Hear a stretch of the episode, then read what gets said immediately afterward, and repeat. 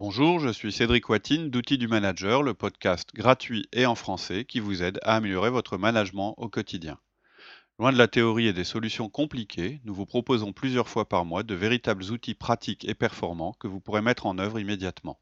Vous pouvez nous retrouver sur notre site outildumanager.fr. Vous y trouverez des contenus à télécharger, de nouveaux podcasts et pourrez poser vos questions sur nos forums de discussion.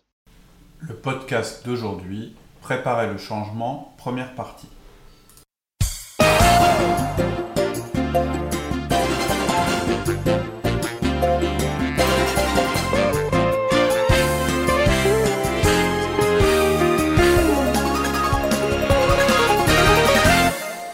Bonjour Laurie. Bonjour Cédric. Alors aujourd'hui, euh, on démarre une euh, série de podcasts sur la préparation au changement. Ah, parce que le changement, ça se prépare. Ah ouais. Et donc le sujet, ça va être comment introduire un changement dans vos équipes. Alors c'est un bon sujet parce que c'est vrai que dans toutes les entreprises, on entend souvent dire On euh. Ah ben, et ça pourquoi ça n'a pas avancé? Oh, Tu sais, le changement, la réticence au changement. euh, Ouais. Oh, les gens veulent pas changer. euh. Mm. Et le changement, c'est vraiment euh, Mm. le mot, le, On parle beaucoup des freins au qui changement. revient sans arrêt. Quoi. Et en fait, on a souvent des questions là-dessus. On a souvent des managers qui aimeraient savoir comment réduire la résistance de leurs collaborateurs aux nouvelles méthodes, donc au changement. Euh, que ce soit la manière de faire des réunions, d'utiliser de nouveaux indicateurs, de mettre en place un processus budgétaire, hein, pas forcément des très gros changements, mais même des petits changements à implémenter. D'ailleurs, souvent, c'est presque plus difficile d'implémenter un petit changement qu'un gros changement, bizarrement.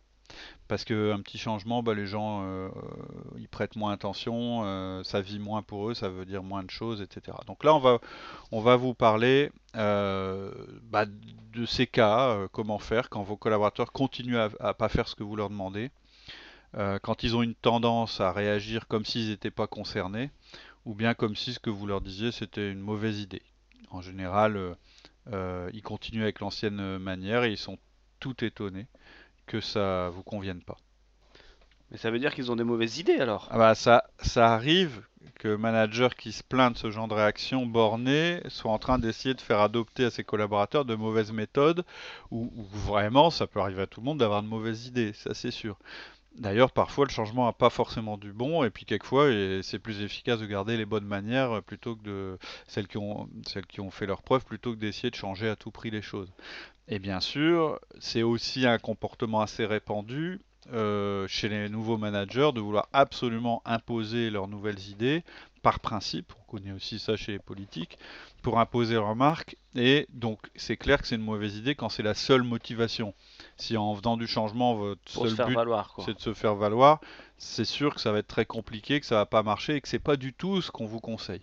Mais là, on parle pas de ce cas de figure. On vous parle d'un manager, vous, un bon manager donc, qui a bien réfléchi, qui veut mettre en place quelque chose de mieux, qui va mieux fonctionner et qui a dans son équipe une partie importante des personnes, voire la majorité, qui résistent de manière passive ou même agressive à ce changement. Bref, les cas où le changement que vous voulez implémenter ne prend pas. Ça veut peut-être dire que ces managers-là, ils n'ont pas les bonnes équipes. Quoi. Alors, c'est en général ce qu'on entend. Euh, et c'est possible. T'as pas la Mm. bonne équipe. euh, à chaque fois, ils veulent jamais changer les tiens. Voilà, j'ai pas les bons, j'ai pas de chance, j'ai Ou pas c'est toujours équipe. compliqué. euh. Et en fait, oui, et alors? C'est-à-dire que vous, votre but, vous pensez que c'est mieux de travailler de telle manière, vous rencontrez de la résistance. Bon, bah oui, peut-être vous n'avez pas forcément les personnes les plus adaptées, mais c'est rarement ça en fait qui se passe. Ce qui se passe, c'est que vous ne les avez pas rendus assez réceptifs au changement. Et en fait, c'est de ce dont on va parler aujourd'hui. Si vous devez retenir une seule chose de ce podcast, c'est le changement, ça se prépare. Le changement, ça prend du temps. Et c'est la partie préparation qui est la plus importante, plus importante que le changement euh, lui-même que vous allez mettre en place. D'accord, c'est vraiment la phase de préparation. C'est ça le plus important. Mais C'est comment- ça, ça qui va pour vous permettre de réussir. D'accord, alors comment on peut faire? Alors on va développer trois points. C'est assez simple. Le premier point, c'est annoncer les changements bien en avance. Le deuxième point, c'est annoncer les changements à tout le monde. Et le troisième point, et c'est d'ailleurs ce deuxième point qu'on va développer le plus, et le troisième point, assurer un suivi auprès de chaque membre de votre équipe. D'accord. Donc euh, le premier, c'est annoncer les changements bien en avance. Ouais. Bon les gars, demain on change de bureau, Voilà. par exemple. Demain, Non. voilà, on change de bureau. Ça paraît simple, etc. Et en général, c'est un énorme traumatisme, mais ça marche pas. Donc, euh, je parie que tous les managers qui nous écoutent ont bien plus de bonnes idées qu'ils ne mettront jamais en application. Ça nous arrive à tous, ça nous est arrivé. Euh, on a une super idée, on a vraiment le sentiment que ça va marcher, et comme ça nous paraît évident, euh, bah, on la met en place, on déroule le truc, et ça se plante. Alors on se dit qu'on a vraiment une équipe difficile, pas ouverte, on blâme une ou deux personnes dans l'équipe, ou bien on se dit que l'idée était pas bonne. C'est un peu ce qu'on a dit en introduction. Pourtant, la plupart du temps, ça s'est pas planté parce que c'était une mauvaise idée, ça s'est planté parce qu'on dépendait de nos collaborateurs pour la mettre en place. Et c'est pas qu'ils étaient mauvais, c'est qu'ils n'étaient pas prêts. On n'a pas remporté leur adhésion au projet. Et ils n'ont pas vraiment compris ce qu'on voulait. ils n'ont même pas eu le temps de se préparer. Ils n'ont pas forcément saisi les bénéfices de l'opération. Donc dans ce contexte-là, ils ne pouvaient pas nous donner le meilleur d'eux-mêmes pour mener le projet à bien. Alors, c'est toujours possible que votre idée soit défaillante, mais franchement, si vous avez été trop vite, si vous n'avez pas expliqué clairement les choses, vous ne saurez jamais si l'idée était bonne. Parce que la raison pour laquelle ça s'est planté, c'était pas la qualité de l'idée, c'était votre méthode. C'était pas le changement en lui-même. D'implémentation, c'est ça. Donc, si vous voulez en avoir le cœur net, c'est ça que je voulais dire, essayez une vieille idée qui vous paraissait bonne, mais que vous n'avez pas réussi à mettre en place parce que vous avez eu des freins de la part de vos collaborateurs. Essayez de la mettre à nouveau en place, mais cette fois-ci en suivant le processus qu'on va vous donner pour respecter vos collaborateurs. Ce sera un bon test. D'accord. Donc en bref. Donc, euh, première chose, on va annoncer les choses bien en avance. Donc, en bref, qu'est-ce que tu veux dire quand on faut annoncer les choses bien en avance? Alors, clairement, en général, c'est quasiment impossible d'introduire un changement en moins d'un mois. Un mois. Quatre semaines. Ça paraît un minimum. 4 semaines, c'est le minimum. On part du principe que vous avez réfléchi avant, mais vous allez avoir besoin de ce temps pour vous préparer. D'ailleurs, savoir que ça va prendre du temps, ça vous permettra un peu de trier vos idées. Parce que si vous avez une idée à mettre en place et que vous ne pouvez pas attendre 4 semaines pour qu'elle fonctionne, je ne suis pas sûr que ce soit le bon moment de la mettre en place. Je ne suis pas sûr que ce soit une bonne idée. Ce sera toujours 4 semaines Non, pas forcément, mais je dirais que 4 semaines c'est un minimum. Alors pourquoi je dis 4 semaines? Parce qu'il nous faut une première semaine pour planifier la présentation à notre équipe, pour l'introduire dans la réunion hebdomadaire de votre équipe et pour vous préparer à être persuasif de la bonne manière à propos de ce nouvel effort que vous allez leur demander, parce que le changement c'est un effort hein, dans tous les cas. La semaine suivante, vous allez introduire la nouvelle idée. La troisième semaine, vous allez briefer chaque personne de manière individuelle et séparément à propos de l'idée. Et au cours de la quatrième semaine, vous allez démarrer le processus de mise en place de votre nouvelle idée. 4-5 semaines avant de commencer à mettre en place le changement. C'est ça, oui. C'est long. Oui, oui, c'est ça, c'est avant de commencer à mettre en place. C'est pas 4-5 semaines pour que le changement soit réalisé. C'est 4 ou 5 semaines avant, de commencer. Alors je sais que ça peut paraître beaucoup, et pourtant, vous verrez que vous allez peut-être même mettre 5-6 semaines à vraiment démarrer. Parce que vous allez devoir faire face à pas mal de problèmes ou de soucis qui seront soulevés par vos collaborateurs.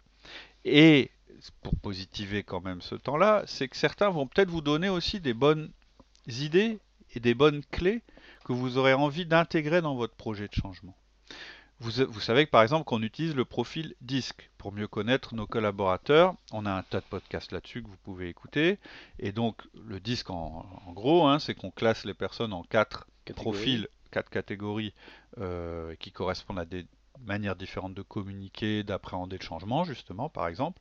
Donc D dominant, I influent, S stable et C consciencieux. Et eh bien un mois, c'est à, la fois assez long pour calmer les I et les D, et assez long pour encourager les S et. Alors, les I et les D, ils vont avoir besoin d'un mois pour calmer. Ça va vous empêcher de cramer un de vos collaborateurs en, vous, en lui demandant trop et trop vite. Vous savez qu'il n'y a rien de plus démotivant pour un collaborateur de devoir faire tous les efforts pour porter votre projet et finalement vous voir l'abandonner. Donc vous allez avoir besoin de ce moment-là, sinon, parce que votre mouvement naturel pour implémenter un changement, ça va être de parler dans votre équipe, même consciemment ou pas, aux gens qui sont plus rapides, qui vont être d'accord. Donc en général, ça va être les I et les D parce qu'ils vont entraîner, qui vont être moteurs dans le changement. Et le problème, c'est que si vous plusieurs fois vous, vous, leur demandez de mettre en place des changements et de vous accompagner et que le changement ne se met pas en place, vous allez cramer, vous n'allez plus être crédible vis-à-vis d'eux. Mais un mois, c'est assez long aussi pour encourager les S et les C à se mettre en route et à soutenir votre projet. Ils ont besoin de tout ce temps-là pour intégrer mentalement les changements que vous visez et pour poser toutes leurs questions. Ils continuent à se poser des questions après la réunion de présentation, ces gens-là. Alors je sais que votre idée, vous brûlez d'envie de la mettre en place parce que ça fait un moment, vous, que vous y pensez. Ça fait un moment On a déjà passé le mois, nous.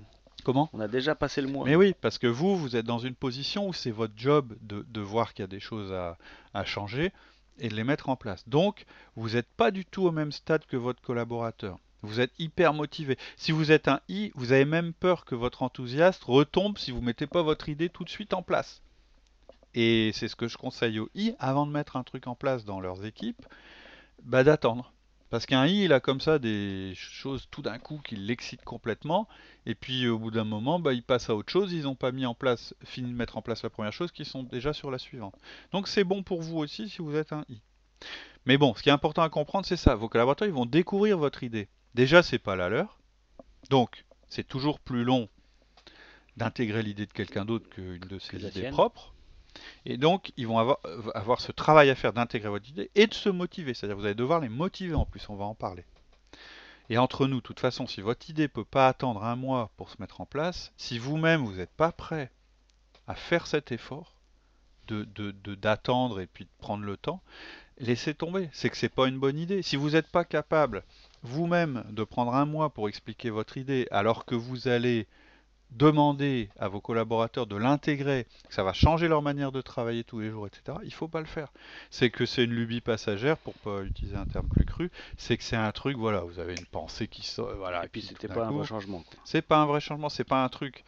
Alors, bien sûr, vous êtes pressé de voir les résultats de votre nouvelle idée, et eh ben, dites-vous qu'un déploiement lent, ça va être, ça va mettre beaucoup plus de chances de votre côté qu'un déploiement rapide. Ce qui compte, c'est pas quand vous démarrez, c'est quand vous obtenez les résultats. Donc, démarrer tard pour obtenir les résultats tôt. C'est paradoxal, mais plus le process va être lent, plus les résultats seront rapides. Une fois que l'idée se remplace, quoi. Tout à On donne du temps au temps, quoi. Tout à fait. D'accord. Après, tu parlais également qu'il fallait annoncer le changement à tout le monde. Voilà, c'est la deuxième semaine dont je parlais, c'est la deuxième étape, après avoir planifié la chose. Mhm. Donc, voilà, on se place, ça y est, vous avez votre idée, vous avez bien réfléchi, vous, pensez que c'est quelque chose qui vaut le coup, vous êtes prêt à investir du temps, vous êtes prêt à investir du temps, de votre propre temps, puis celui de vos collaborateurs, ainsi que leurs ressources, et vous savez que vous allez commencer la mise en place dans un mois. Donc cette semaine, vous allez annoncer la chose, la semaine en cours. Que ce soit un plan, un process, une procédure, une idée, un changement, vous allez en parler à la prochaine réunion d'équipe. Vous allez réserver un temps à ça dans l'ordre du jour de votre prochaine réunion d'équipe. Alors, vous n'avez pas forcément une réunion d'équipe parce que vous n'avez pas écouté notre podcast sur les réunions d'équipe. Ça peut se comprendre. Tout le monde fait des erreurs. Nul n'est parfait. Donc, si jamais vous n'avez pas de réunion d'équipe, vous allez programmer une réunion spéciale pour annoncer le changement. Alors, et c'est pour ça que ça prend une semaine, parce qu'en général, les agendas des gens, ils sont remplis la semaine en cours. Donc, ça va se faire la semaine prochaine.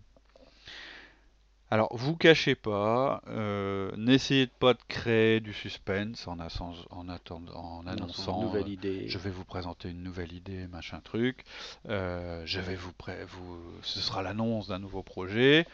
Cherchez pas à faire, à faire ce genre d'effet. Franchement, je pense que vos équipes savent certainement plus ou moins ce que vous avez en tête. Et puis franchement, on est en train de faire un podcast sur le fait qu'il faut annoncer les changements le plus tôt possible. Donc ça serait un petit peu ridicule de ne pas faire dans le titre de l'ordre du jour. Donc soyez clair dans le titre, annoncez la couleur. Directement. Voilà. Vous dites le sujet de la réunion, ça va être une, nouvelle manière de, préparer les budgets, par exemple, que je vais vous présenter. D'accord. Donc le but, c'est de préparer les gens en communiquant sur le projet. Hein. C'est pas de changer le projet. Mais cela étant dit, il est plus que probable que dans le process qui va consister à communiquer votre projet, c'est-à-dire à le vendre à votre équipe, hein, mhm, vous allez devoir prendre en compte, vous allez entendre des choses qui vont vous encourager peut-être à faire, à modifier un petit peu le projet. Il faut que vous le sachiez. Donc, lors de votre réunion de service, vous allez présenter les choses à votre équipe nous avons fait et on prévoit hein, de faire des podcasts sur les changements de grande envergure dans, dans, l'entreprise. On a fait une série de podcasts en particulier sur le sens de l'urgence où on parle beaucoup du changement. Mais là, dans ce podcast-ci, je vous parle d'un changement interne, d'un nouveau processus, une nouvelle manière de travailler, mais qui reste assez simple et qui ne révolutionne pas toute l'entreprise. D'accord. J'imagine qu'il y a différents points à respecter pour, le, pour la réunion, pour le briefing. Oui. Donc, votre briefing, donc qui intervient en deuxième semaine, il va se dérouler en trois étapes. Premièrement, il faut que vous motiviez émotionnellement votre équipe. Deuxièmement, décrire le changement. Troisièmement, décrire l'implantation de la nouvelle idée. C'est tout pour aujourd'hui. En attendant le prochain épisode, je vous propose de nous retrouver sur notre site outildumanager.fr. Vous y trouverez notre forum où vous pourrez échanger et poser vos questions, tous nos contenus écrits et nos offres d'intervention en entreprise et en école ainsi que nos conférences. Je vous dis à très bientôt sur notre site outildumanager.fr.